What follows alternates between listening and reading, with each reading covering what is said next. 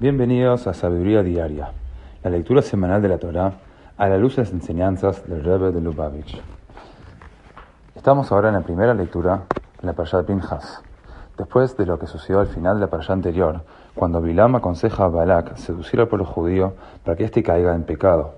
Balak hace que mujeres midianitas y moabitas atraigan a los hombres judíos y los induzcan a la idolatría. Dios desata una epidemia fatal contra el pueblo judío y Moshe lleva a juicio a los ofensores, pero Zimri, príncipe de la tribu de Shimón, lo desafía manteniendo relaciones con la princesa midianita Cosbi en público. El nieto de Aarón, Pinjas, recuerda que dichos ofensores pueden ser ejecutados sin juicio y mata a Zimri y a su amante. Acto seguido, Pinjas reza a Dios y él detiene la epidemia.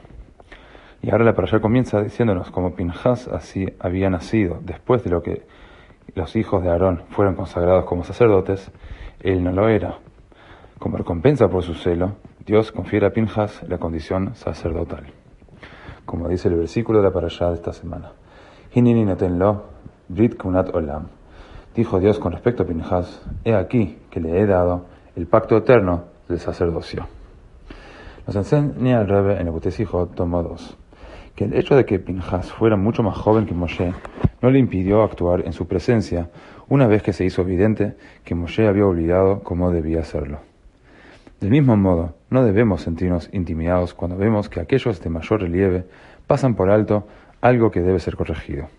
Es posible que, como en el caso de Pinjas, la providencia divina los haga guardar silencio para que una persona menos calificada aproveche el momento y responda al llamado de destino. Cuando la providencia divina nos presenta la oportunidad de rectificar algo en el mundo, debemos hacerlo con total sacrificio de sí, como hiciera Pinjas.